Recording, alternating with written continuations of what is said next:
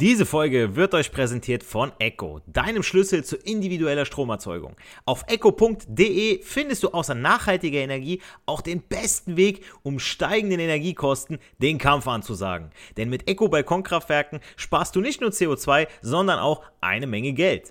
Egal ob am Balkon, im Garten oder auf dem Dach. Die Mini-Solaranlagen von Echo kannst du überall aufstellen. Das geht auch ganz leicht, denn dafür musst du sie nur an die Steckdose stecken und kannst direkt deinen eigenen Strom produzieren. Tauche ein in die Welt erneuerbarer Energien, entdecke smarte Lösungen für dein Zuhause und fang sofort an zu sparen.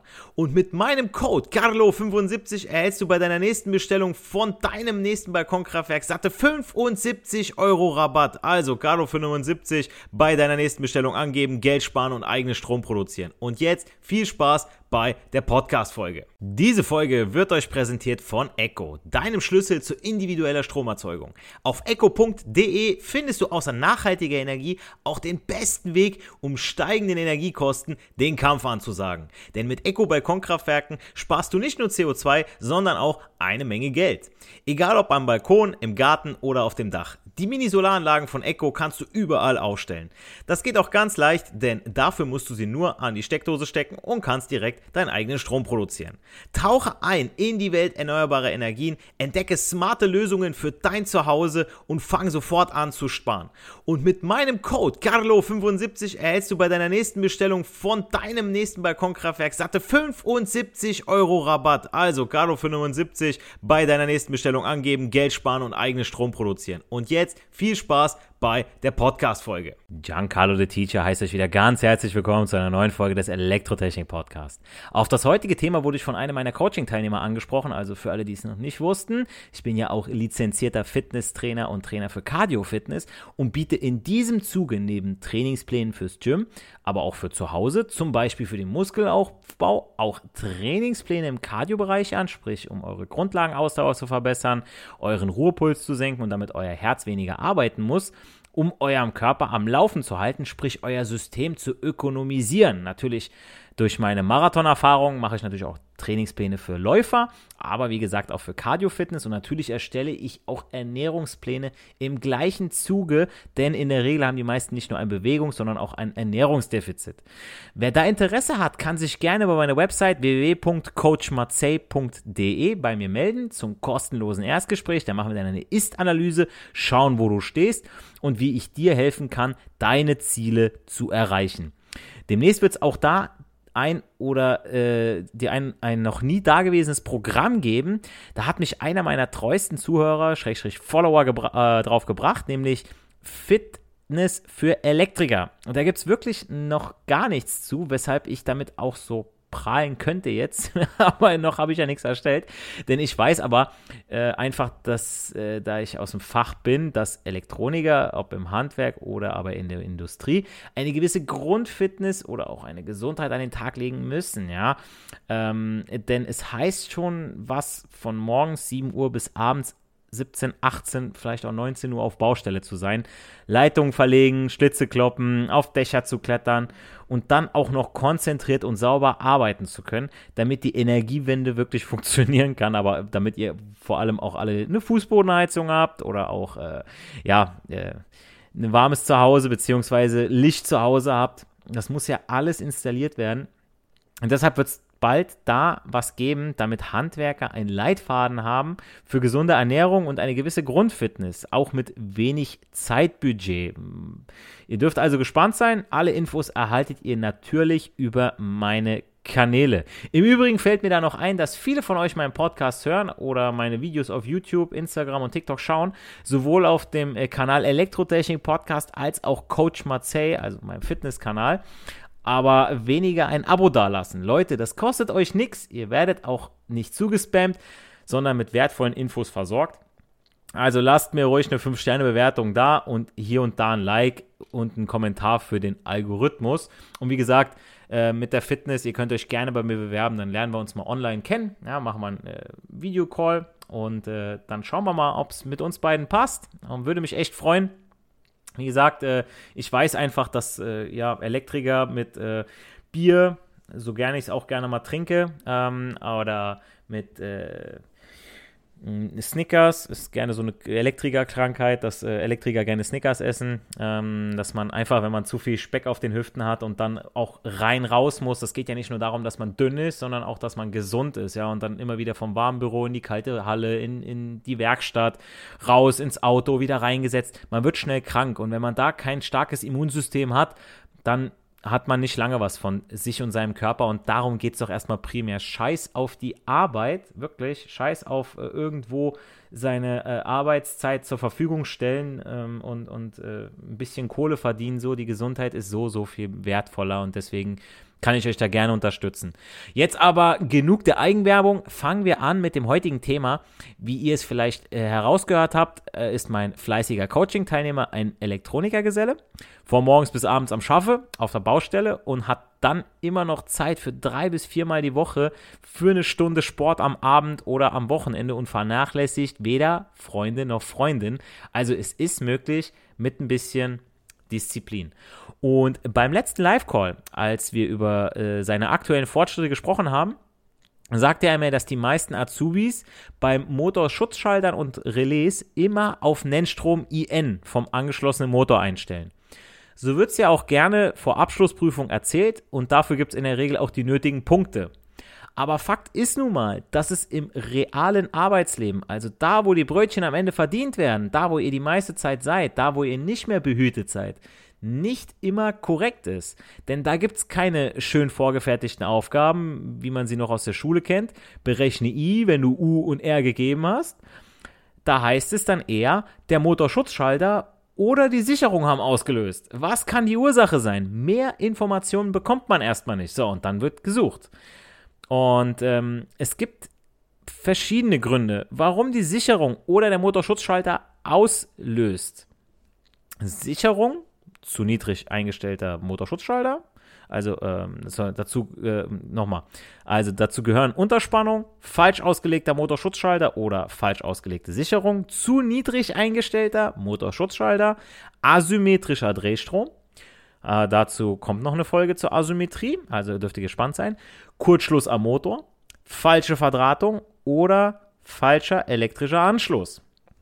Ähm, verschlissene oder blockierte, blockierte Pumpe, wenn ihr jetzt eine angeschlossen habt, defekter Kondensator bei Einphasenmotoren oder Motorschutzschalter, der einer höheren Umgebungstemperatur als der Motor ausgesetzt ist, weil dann ist nämlich die Eigen- und die Fremderwerbung dabei und dann kann sich unser Bimetall auch schneller mal verbiegen. Also, ihr hört, da kann echt viel passiert sein, warum die Sicherung auslöst. Und unter anderem deshalb ist die Ausbildungszeit für diesen Beruf auch auf dreieinhalb Jahre ausgelegt, weil eben nicht jeder Hans Wurst diesen Beruf ausüben und äh, seine Inhalte verstehen kann. Also ich habe welche in der Prüfungsvorbereitung sitzen, die würde ich nicht zwangsweise meine Steckdose verlegen lassen zu Hause. Also da, dem würde ich fünfmal auf die Finger gucken und würde es mit 20 Mal erklären lassen. Also wirklich nehmt das Ganze ernst und macht nicht einen auf, ich mache äh, meine Ausbildung bei Papa und der regelt dann schon, ja, sondern ihr müsst was tun, Leute. Aber wie gesagt, fangen wir mal kurz zur Wiederholung für alle mit der Funktionsweise eines Bimetallauslösers an. Der besteht ja aus zwei verschiedenen Metallstreifen mit unterschiedlichen Wärmeausdehnungskoeffizienten. Kompliziertes Wort für alle Kennex. Wärmeausdehnungskoeffizient, also der Faktor, bei dem ein Metallstreifen sich verbiegt. Welche miteinander verbunden sind. Steigt jetzt der über den Bimetallstreifen geleitete Motorstrom über den eingestellt erlaubten Strom, den ihr eingestellt habt, ne, verbiegt sich dieser Bimetallstreifen und unterbricht den Stromkreis. Soll er ja machen. Ihr kennt diesen Bimetallstreifen von eurem Backofen. Wenn der Ofen seine gewünschte Temperatur erreicht hat, dann macht es ein lautes Klack und die LED geht aus. Und ihr wisst, der Motor ist jetzt genügend vorgeheizt und der Braten oder der Kuchen können rein, beziehungsweise ähm, jetzt ist die Wunschtemperatur erreicht. Selbes Prinzip findet man auch beim äh, LS-Schalter. Äh, wenn zu viele Geräte an einer Steckdosenleiste angeschlossen sind, fliegt die Sicherung. Warum? Weil ein zu hoher Strom für eine Überlastung sorgt und der Bimetallstreifen sich erwärmt und den Stromkreis unterbricht. Oder aber, wenn ein Motor blockiert ist, beziehungsweise schwergängig läuft, also ne, die Pumpe ist blockiert, dann zieht er ja auch mehr Strom, als er sollte. Und auch hier wieder hoher Stromfluss, führt zur Erwärmung, führt zum Auslösen der Sicherung. So, jetzt kommen wir zu dem Motorschutzorgan, zu dem, und zwar dem Motorschutzschalter. Der schützt die Motorwicklung auch vor unzulässig hoher Stromaufnahme und damit ebenfalls indirekt vor Übertemperatur. Ich sage bewusst indirekt. Aber sein Vorteil gegenüber dem Motorschutzrelais sind seine fest eingestellten magnetischen Auslöser. Diese schützen die Strombahnen und Bimetalle des Motorschutzschalters, nämlich auch im Kurzschlussfall. Und Motorschutzschalter halten, es schalten unmittelbar den Hauptstromkreis, also den könnt ihr auch als Hauptschalter verwenden. Sollte man nicht machen, aber kann man machen. Denn sie besitzen eben Trenneigenschaften und können zum betriebsmäßigen Schalten verwendet werden. Nach der Abkühlung durch Überlastung muss der Schaltkreis neu geschlossen werden, nachdem die Ursache der Auslösung beseitigt wurde. Also ein Motorschutzschalter hat wie auch ein LS-Schalter eine sogenannte Freiauslösung. Die Freiauslösung, also LS-Schalter und Motorschutzschalter, lösen auch dann aus, wenn der Betätigungshebel in Einschaltstellung gehalten wird und der Fehler noch in der Anlage besteht. Quasi die Idiotensicherheit für Metaller oder Kfzis, wenn mein äh, äh, ehemaliger Berufsschullehrer, Mentor und Vorbild, Freund jetzt sagen würde, ja, ähm, es gibt welche, die haben die Dinger festgeklebt. Ja, Motorschutzschalter, äh, LS-Schalter, Motorschutzrelais, die dachten sich, verdammt, Alter, ich mache das Schweißgerät an und immer wieder löst die Sicherung aus. Weißt du was? Ich betätige jetzt den Hebel dauerhaft und dann, oh, dann läuft's ja. Nee, so soll es ja eben nicht sein. Deswegen haben wir eben diese Freiauslösung. Und dann habe ich ja noch gerade gesagt, der Motorschutzschalter und das Motorschutzrelais, da komme ich gleich noch zu, schützen ja meinen Motor indirekt vor äh, Erwärmung. Heißt, ähm, durch den Stromfluss, durch die Stromaufnahme haben wir eine erzeugte Wärme. Aber wenn mein Motorschutzschalter äh, drei Hallen weiter im Schaltschrank ist und der löst aus, aber mein Motor ähm, ist vielleicht total verstaubt, die Kühlrillen sind zu, der ist vielleicht äh, nicht unter Wasser, sondern der steht noch vielleicht in der Sonne, dann wird er ja noch von außen erwärmt. Und das kriegt ja mein Motorschutzschalter nicht mit. Das ist dem doch egal, so ob der jetzt warm ist, der Motor. Der kriegt ja nur den Stromfluss mit, der überprüft ja nur das. Dann gibt es doch den sogenannten Motorvollschutz. Der wird mit Halbleitern gemacht, das heißt mit sogenannten äh, PDCs, Positive Temperature Coefficients. Heißt, wenn der Motor warm wird, dann erhöht sich auch der Widerstand dieser drei Widerstände. Der ist in jeder Motorwicklung, also U1, V1, W1, ist dieser Widerstand verbaut, dieser Halbleiter. Und dann, wenn der, äh, und darüber fließt ja dann der Strom, da dran ist noch ein Verstärker, weil die halt nicht so viel Strom ausspucken. Und dann kriegt mein System das mit. Wenn eben dieser Widerstand zu hoch wird, dann wird ja der Spannungsfall an dem Widerstand höher. Und meine Steuerung bekommt nicht das, was es bekommen soll. Dann kann man in der Steuerung eben eingeben, okay, was ich, da sollen immer äh, 10 äh, Volt. So, und dann fallen aber schon von meinen, äh, von meinen 10 Volt, fallen schon 5 nur an den äh, Widerständen ab. Dann weiß ich, okay, alles klar, es ist hier zu warm. Ich sollte die besser mal auslösen. Und das ist dann die direkte Überwachung. Ja? Motorvollschutz wird das Ganze genannt. Aber heute befinden wir uns ja darum, dass wir äh, darüber reden, Motorschutzschalter, Motorschutzrelais um die korrekte Einstellung. Denn nicht überall findet ihr ja Motorschutzschalter vor, sondern vielleicht auch mal sogenannte Motorschutzrelais. Das thermische Überstromrelais oder kurz MSR ist für den stromabhängigen Schutz von Verbrauchern gegen unzulässig hohe Erwärmung infolge von Überlast oder Phasenausfall konzipiert. Der besitzt zusätzlich ebenfalls eine Freiauslösung das bedeutet, dass selbst bei gedrücktem Rückstellknopf das Wiedereinschalten im Fehlerfall nicht erfolgen kann, erst wenn der Fehler behoben ist. So, dieses Relais besitzt zwei Hilfskontakte, die zusätzlich den Steuerstromkreis des Verbrauchers unterbrechen. Also das heißt, ähm, ich mache meistens noch eine Leuchte dann da dran mit an den, an den Schließer, das heißt, äh, beziehungsweise an den Öffner. Das heißt, wenn meine, mein Motorschutzrelais ausgelöst hat, dann geht ja der Öffner, geht wieder in die Ausgangsposition und die Leuchte leuchtet, dann weiß jeder, alles klar, das ist die äh, Motorleuchte, der hat ausgelöst. So, Motorschutzrelais lösen ja in der Regel ab dem 1,2-fachen des eingestellten Stroms aus, schützen jedoch nicht vor Kurzschluss. Vor Kurzschluss muss durch eine zusätzliche Schmelzsicherung oder einen Sicherungsautomaten LS-Schalter geschützt werden, weshalb ihr beim Einsatz vom Motorschrittsrelais unbedingt auch einen Leitungsschutz einsetzen müsst. Das Relais schließt ihr dann so nah wie möglich am Motor an, also im Schaltplan sieht man das dann ganz gut, dass das immer kurz vom Motor ist und der Leitungsschutz immer ganz oben, also immer am Anfang vom Stromkreis. Ja, nochmal sowas, äh, wenn ihr mal gefragt werdet, eine ganz wichtige Sache.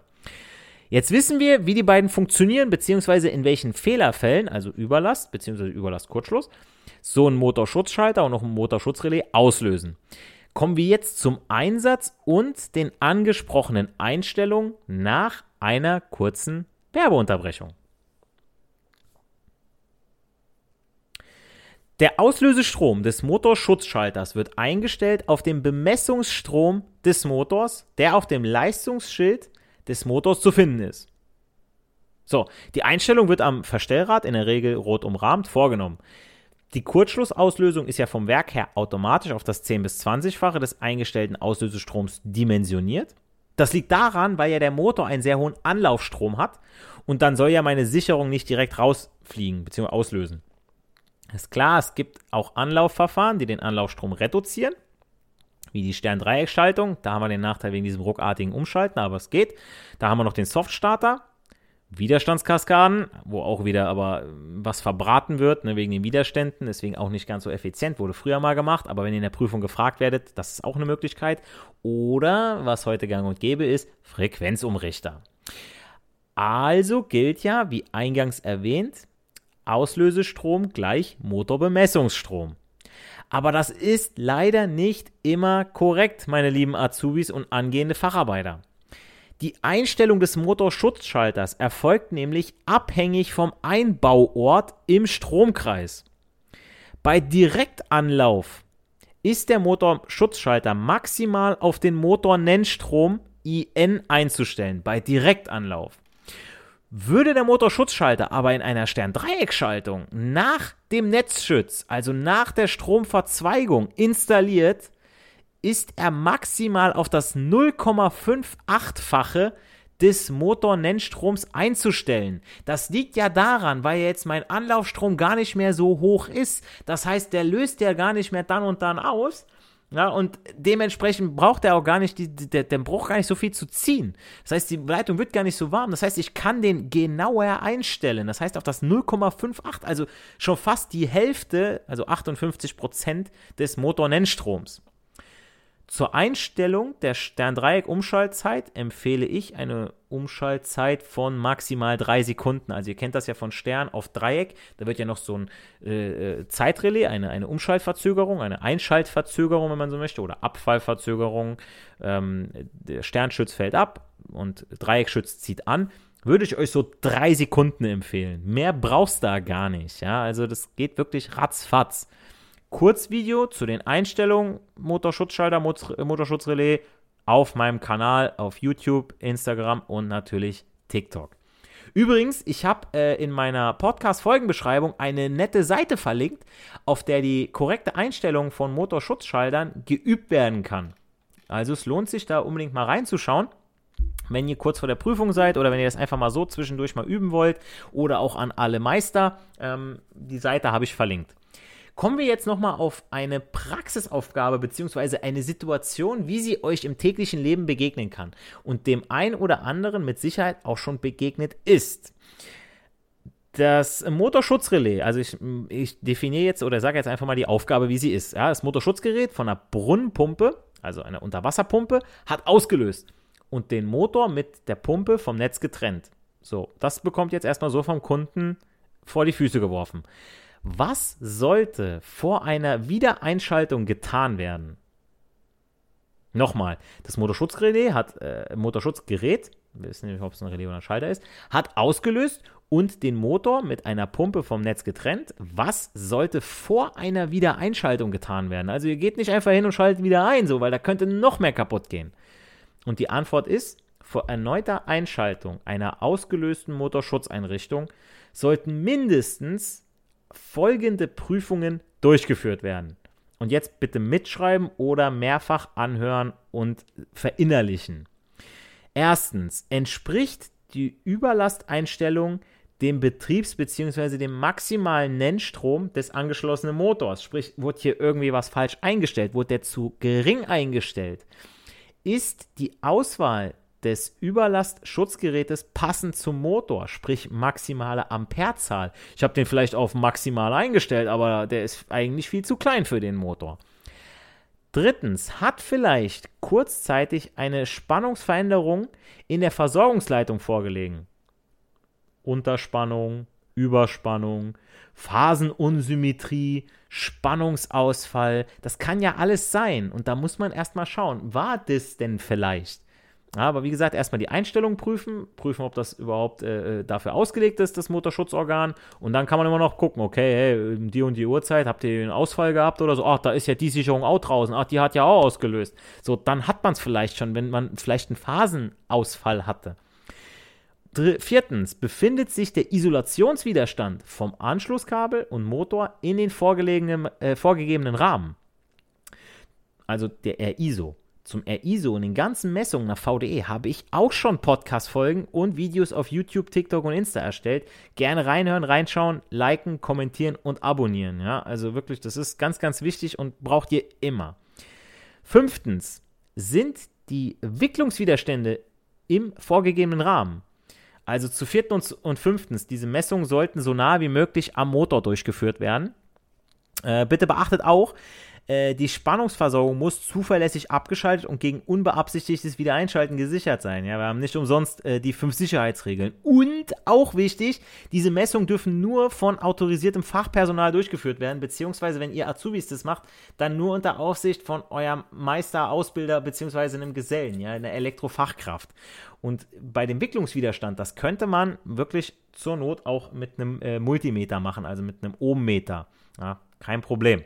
So, Sechstens, was man auch noch prüfen kann, vor dem erneuten Einschalten, hat die Pumpe, Pumpe vielleicht einen mechanischen Schaden, was sich vielleicht schon vor der Überlastauslösung durch eine Veränderung in der Wassermenge oder äh, im Druck gezeigt hat. Ja, wenn man vielleicht eine Aufzeichnung von dem Druck hat oder man sieht, ah Leute, die Pumpe ist total verstopft, so natürlich, die hat mehr Strom gezogen, weil die ist gelaufen, hat gezogen, hat sich hingekriegt. Ne?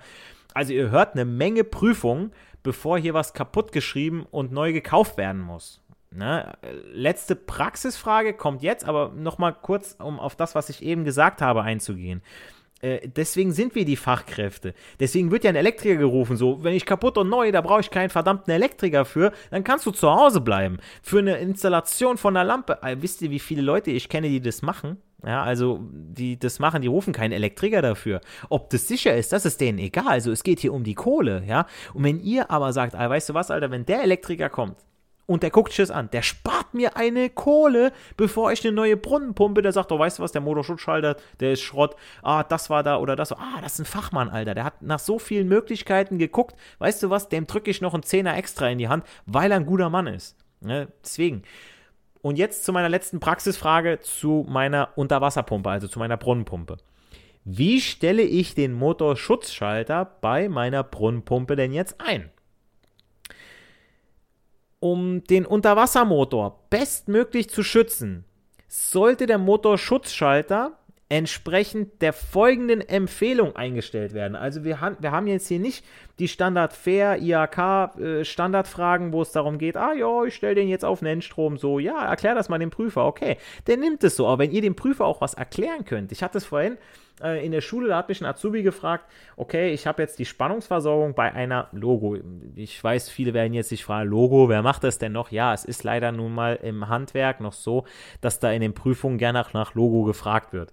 Und dann muss ich ja die Ein- und Ausgänge, beziehungsweise an den L1 muss ich ja Spannung geben und an die Ausgänge, an die, an die Eingangsklemmen von den Ausgängen muss ich ja auch Spannung geben, also L1 draufpacken. So, und jetzt brauche ich von vielleicht fünf Eingängen äh, fünf Ausgängen nur vier, die belegt sind. Da hat er mich gefragt, ja, aber ich könnte doch die Spannungsversorgung praktisch gesehen an alle fünf Eingänge machen von den Ausgängen für eine mögliche Erweiterung. Da sagte der eine so, oh, klar, würde ich es machen. Der andere sagte, nee, würde ich nicht machen, ist ja nicht gewollt, ist ja nicht gefragt. Jetzt ist die Sache, klar, man könnte die Brücke auch nachträglich noch setzen, aber wenn jetzt wirklich sehr, sehr knapp das Ganze abgeschnitten wurde, diese Ader, und dann in den Eingang gesteckt wurde bei I4, äh, äh Q4, und dann, wenn ich jetzt abschneide und dann wieder in, in Q4 rein möchte, boah, Alter, dann habe ich ein Problem, ey, dann komme ich gar nicht mehr hin. Ich würde es machen. Ganz ehrlich, ich würde es in der Praxis, würde ich es machen wenn ihr in der Prüfung sitzt und es sind nur fünf Ausgänge, äh, vier Ausgänge besetzt von fünf, dann würde ich auch nur vier belegen und hinzeichnen. Aber in der Praxis und ihr verdrahtet das und der Prüfer fragt euch, warum hast du denn da was hingemacht, würde ich es so erklären, argumentieren. Und äh, ich im Prüfungsausschuss, ich würde dann sofort sagen, ja, guter Mann, der hat es verstanden, weil wenn er auf die Baustelle kommt und würde sowas sehen und soll jetzt die Logo erweitern, um den weiteren Ausgang, dann hat er äh, äh, sofort den Vorteil, beziehungsweise hat mir was Schönes hinterlassen, sodass ich äh, einfach nur den Ausgang dran machen muss. Weil es heißt ja nicht immer, wenn ihr die Baustelle verlasst, dass ihr auch wieder auf die Baustelle kommt, sondern da kommt ein zweiter, ein dritter, ein vierter Elektriker, um irgendwas zu erweitern. Und dann ist das nicht nur einzuzeichnen und zu dokumentieren, sondern auch sauber zu hinterlassen. Und wenn ihr dann sowas noch hinterlasst mit einem Eingang, der, äh, einem Ausgang, der schon quasi versorgt ist und ihr habt mir Arbeit abgenommen, ich nehme euch in meine Gebete auf abends, ja, deswegen. Also, jetzt nochmal. Um den Unterwassermotor, also wie stelle ich den Motorschutzschalter meiner Unterwasserpumpe denn jetzt ein? Um den Unterwassermotor bestmöglich zu schützen, sollte der Motorschutzschalter folgenden Empfehlungen nach eingestellt werden. Erstens, der Überstromauslöser auf, ist äh, auf dem äh, Typenschild angegebene maximalen Motorstrom einstellen. Also auf den Nennstrom. So. Dann lasst ihr die Pumpe eine halbe Stunde mit Nennleistung laufen. Dann drittens den Einstellwert am Überstromauslöser schrittweise absenken, bis der Auslösepunkt erreicht ist. Ja, das heißt, ihr dreht zurück und dann, oh, okay. Ihr müsst wirklich vielleicht auch mit einer Stromzange oder so nochmal nebenbei gucken.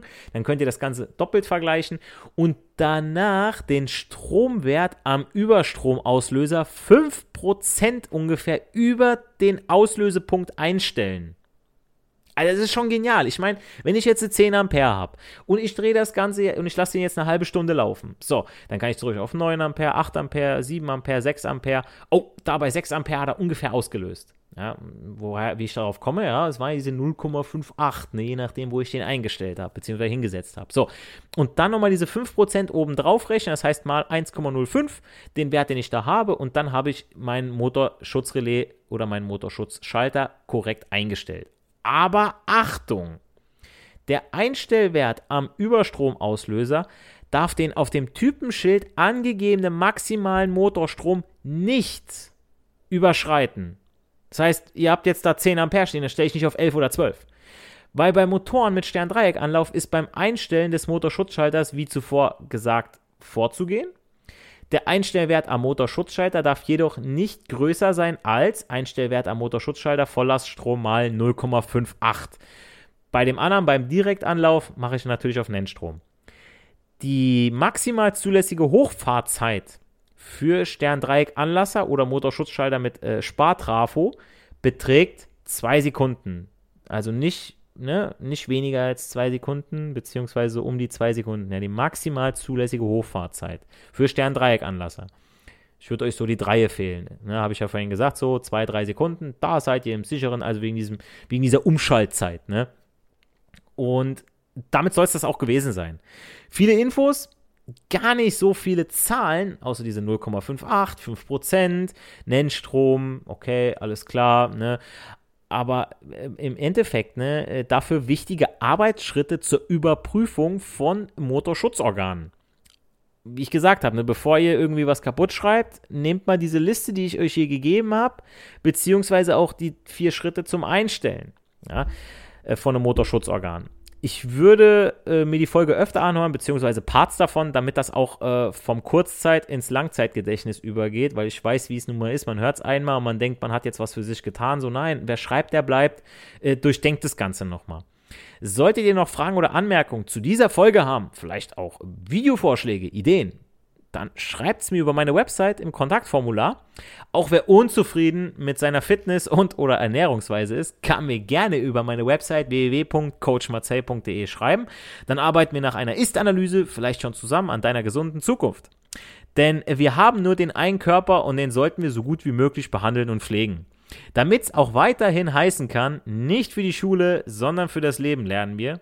Liebe Freunde der Elektrotechnik, wir hören uns in der nächsten Folge. Macht's gut, bleibt gesund, euer Giancarlo the Teacher. Spring? Is that you? Warmer temps mean new Allbirds styles. Meet the Super Light Collection, the lightest ever shoes from Allbirds, now in fresh colors. These must have travel shoes have a lighter than air feel and barely their fit that made them the most packable shoes ever. That means more comfort and less baggage. Try the super light tree runner with a cushy foam midsole and breathable eucalyptus fiber upper. Plus, they're comfy right out of the box. So, what can you do in a super light shoe? What can't you do is the better question. And because they're super packable, the real question is where are you taking them? Experience how Allbirds redefines comfort. Visit allbirds.com and use code SUPER24 for a free pair of socks with a purchase of $48 or more. That's A L L B I R D S.com. Code SUPER24. Diese Folge wird euch präsentiert von Echo, deinem Schlüssel zu individueller Stromerzeugung. Auf echo.de findest du außer nachhaltiger Energie auch den besten Weg, um steigenden Energiekosten den Kampf anzusagen. Denn mit Echo Balkonkraftwerken sparst du nicht nur CO2, sondern auch eine Menge Geld. Egal ob am Balkon, im Garten oder auf dem Dach. Die Mini-Solaranlagen von Echo kannst du überall aufstellen.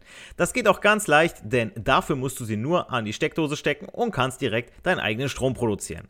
Tauche ein in die Welt erneuerbarer Energien, entdecke smarte Lösungen für dein Zuhause und fang sofort an zu sparen.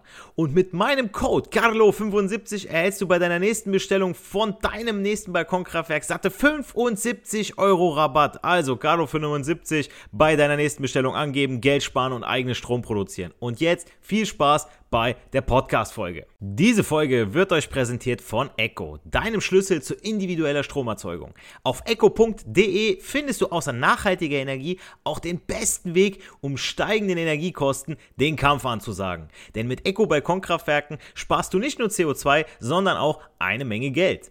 Egal ob am Balkon, im Garten oder auf dem Dach. Die Mini-Solaranlagen von Echo kannst du überall aufstellen. Das geht auch ganz leicht, denn dafür musst du sie nur an die Steckdose stecken und kannst direkt deinen eigenen Strom produzieren. Tauche ein in die Welt erneuerbarer Energien, entdecke smarte Lösungen für dein Zuhause und fang sofort an zu sparen. Und mit meinem Code CARLO75 erhältst du bei deiner nächsten Bestellung von deinem nächsten Balkonkraftwerk satte 75 Euro Rabatt. Also CARLO75 bei deiner nächsten Bestellung angeben, Geld sparen und eigenen Strom produzieren. Und jetzt viel Spaß bei der Podcast-Folge.